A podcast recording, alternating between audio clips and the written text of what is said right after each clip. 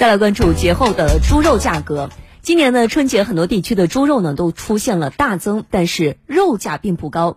昨天，央视记者也走访了深圳的一些农贸市场，发现猪肉价格仍在继续下探。来听报道。上午十点，在深圳市福田区的一处农批市场，不少前来买猪肉的消费者告诉记者。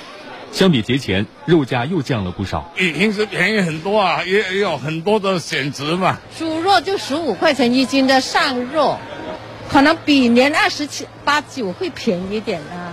今天才年初十，有好多像我家里的熟肉啊，那些还有很多。我但是我要想吃新鲜的。春节期间，詹张卫的档口只关了一天门。他告诉记者，和往年一样，春节之前。很多市民选择多买一些肉进行储备和腌制，他的档口每天都能卖出几头猪，但从初二开始，购买新鲜猪肉的消费者少了很多。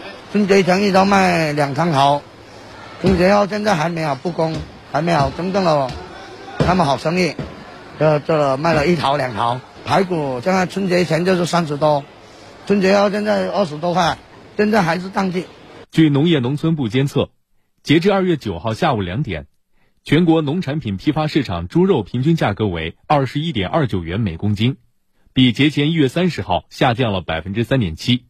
和节前猪肉销售量升价跌的情形不同，目前猪肉销售价格和销量都处于低位。